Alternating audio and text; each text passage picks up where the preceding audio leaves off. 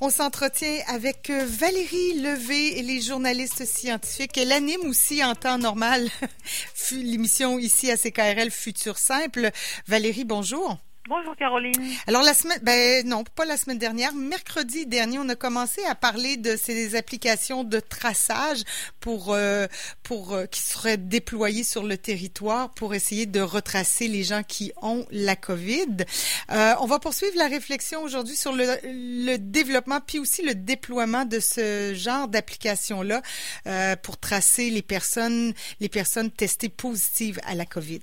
Oui, puis je vais commencer par euh, quelques exemples des applications qui existent dans le monde. Et pour ça, je vais me référer à un article qui est paru dans Science le 11 mai, qui a été écrit par euh, Michel Melot et Jason Wang, qui sont de l'école de médecine et de l'école de droit de l'université de Stanford aux États-Unis. Alors, par exemple, à Singapour, il y a l'application Trace Together qui utilise la technologie Bluetooth pour euh, repérer les contacts éventuels avec une euh, personne testée positive. Donc un peu ce que veut faire, ce qu'on veut faire ici. Euh, la Corée du Sud, elle utilise des données de géolocalisation, d'utilisation de cartes de crédit, bon et d'autres ah oui, c'est plus euh, contraignant là.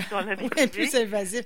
Ouais. pour informer la, la, population des endroits fréquentés par les personnes infectées avant leur diagnostic. Donc c'est un peu euh, subtil là. Les personnes infectées, on suppose qu'elles sont euh, en quarantaine, qu'elles sont bien isolées, mais on veut savoir où elles sont passées dans les 15 jours avant, au cas où on les aurait, euh, où on serait passé au même endroit. Donc, ça informe la population, par exemple, il y a quelqu'un de positif qui est passé euh, dans les 15 derniers jours sur la troisième avenue, par exemple. Mm-hmm.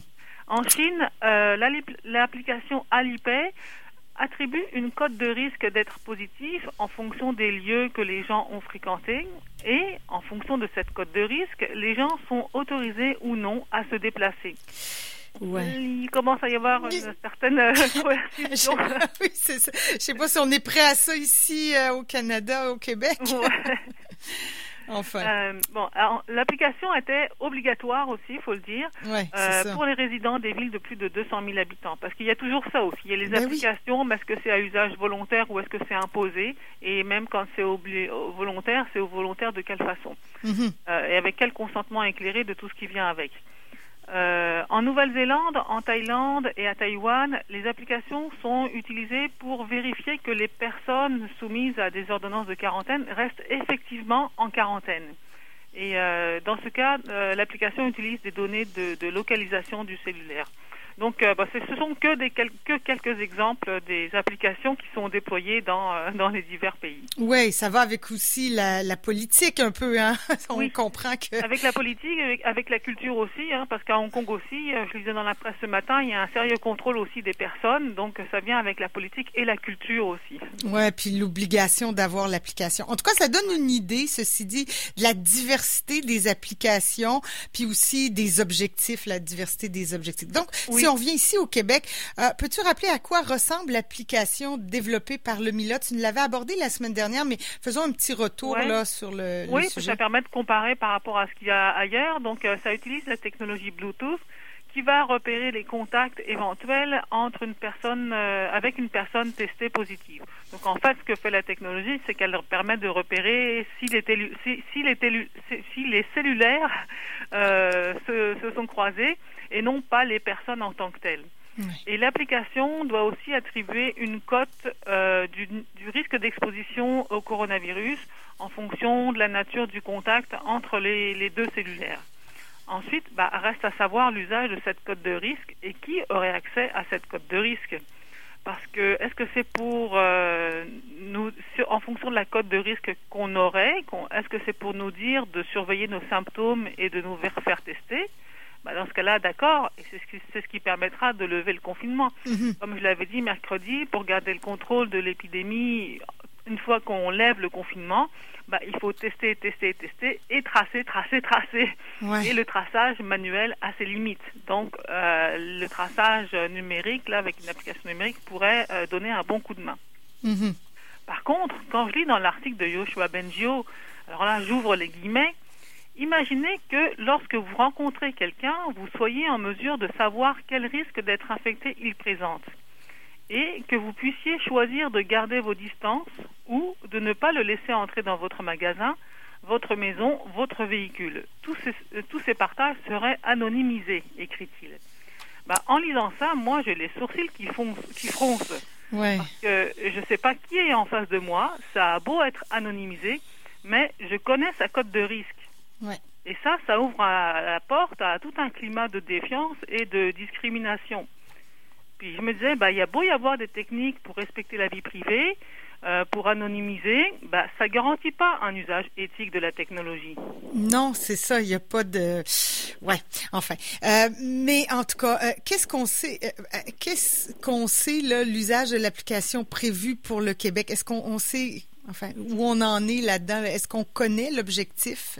Bah, en théorie, c'est le traçage, mais moi, le texte de Yoshua Benjo peut me, me fait douter un petit peu de Oui. l'usage qui en sera fait. Et en fait, on n'a pas beaucoup d'informations sur cette application. Si on va sur le site du Mila, euh, à part son texte, c'est relativement euh, vide pour, en ce qui concerne cette application. Et ce manque d'informations, bah, ça encourage le doute et la méfiance. Et bah, la conséquence, c'est que les gens euh, seront peut-être pas portés à télécharger l'application. Dès lors qu'on a du doute, qu'on se méfie, bah, ça- on n'est pas très chaud à l'idée d'avoir une application dont on ne sait pas euh, que- de, de- à Ben, quelle, euh, Clairement, là, à quoi ça servira finalement à- Oui, oui, à quoi- Où iront les données que- qui seront nos, nos données personnelles qui seront usées, quoi, qu'elles sont, qui seront utilisées, comment elles seront utilisées On n'en sait trop rien. Mhm. Ça, c'est un problème relevé par euh, Michel Melot et Jason Wang là, dans leur article dans Science.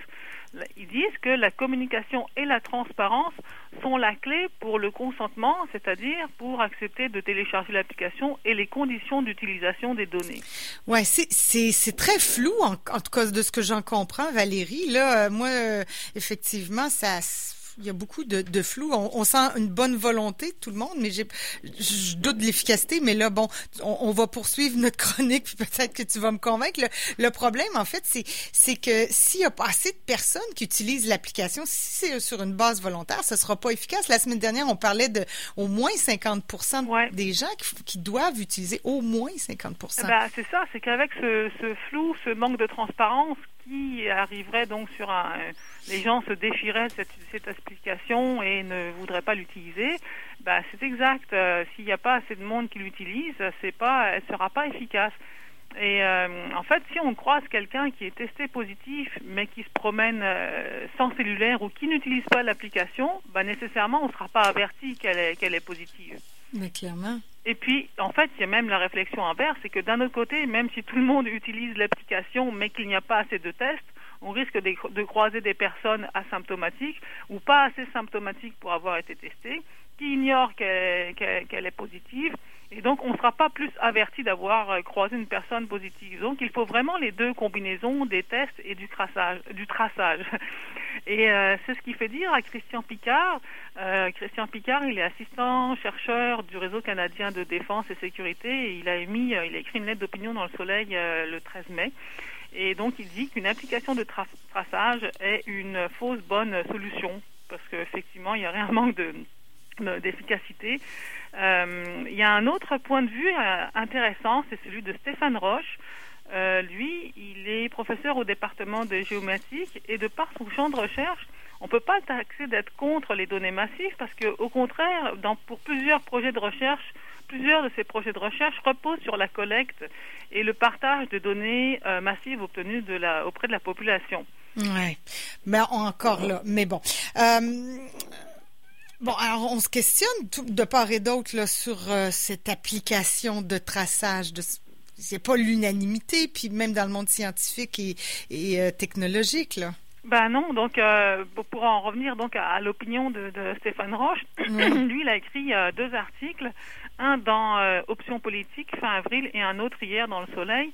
Donc lui aussi se questionne sur l'efficacité de l'application, si moins de 60% de la population l'utilise et s'il manque de tests. Il questionne aussi euh, l'efficacité de l'application à établir une cote de, de risque d'exposition parce que euh, le cellulaire, euh, il va peut-être détecter le cellulaire d'une autre personne, mais il voit pas si l'autre personne elle porte un masque. Mm. Le cellulaire, il ne voit pas s'il y a un écran de plexiglas entre les deux Ah cellulaires. ouais. Le cellulaire ne sait pas s'il y a du vent qui pourrait influencer euh, la, la, propagation des micro-gouttelettes. C'est ça qui pourrait emporter plus loin la propagation des micro-gouttelettes ou s'il y a euh, une, euh, comment, une climatisation qui crée un microclimat alentour. Donc il y a selon lui des verrous technologiques à lever et pour lever ces verrous technologiques, il faudrait ajouter de la d'autres technologies comme la géolocalisation ou la, reconnaissance faciale, par, par exemple. Et ça, bah, ça accentue les problèmes euh, d'atteinte à la vie privée. Ouais. Mais ce qui est intéressant, c'est que, pour autant, il n'est pas contre l'utilisation d'une application. Euh, mais il appelle plutôt à un grand débat transparent sur la collecte, sur l'usage des données, quelles données, comment elles, sont, elles seront croisées et combien de temps elles seront conservées. Et selon lui, là, ben, en fait, il y a l'occasion de faire la pédagogie des applications qui utilisent des, des données massives. Aïe, il y a ça de positif. Oui, oui c'est ça, parce que ben, lui-même, il, il, est quand même un partisan des données massives dans son champ de, dans son champ de, de recherche. Et c'est avec la transparence que la population pourra adhérer à l'application et participer au traçage de contacts qui nous permettra de, de nous déconfiner. Ouais, moi je suis pas convaincue encore, mais bon. ben, s'il y a une bonne euh, pédagogie, oui, oui, une bonne explication, si on, si on nous dit clairement l'objectif de l'application, comment elle est utilisée, nos données, à quoi elles vont faire, qu'elles vont être détruites après 14 jours, euh, bon, si on nous explique clairement, et c'est l'occasion de faire la pédagogie de ce genre d'application justement, parce qu'il y a plein d'applications où euh, c'est le confinement éclairé là, euh, accepter, est-ce que vous acceptez euh, telle chose, où on passe vite et puis on accepte. Donc c'est pas du tout un confinement éclairé, donc c'est un consentement éclairé, je veux dire. oui, c'est ça. on avait compris. Donc c'est l'occasion justement de faire la pédagogie de ce genre de technologie. Ouais. Parce que dans l'alternative, si on n'utilise pas cette cette application qui est peut-être une certaine atteinte à notre vie privée. Mais l'alternative, il faut pas l'oublier, c'est le reconfinement. Oui. le confinement, ça porte peut-être pas atteinte à notre vie privée, mais c'est quand même une sérieuse atteinte à la liberté de circulation. Oui.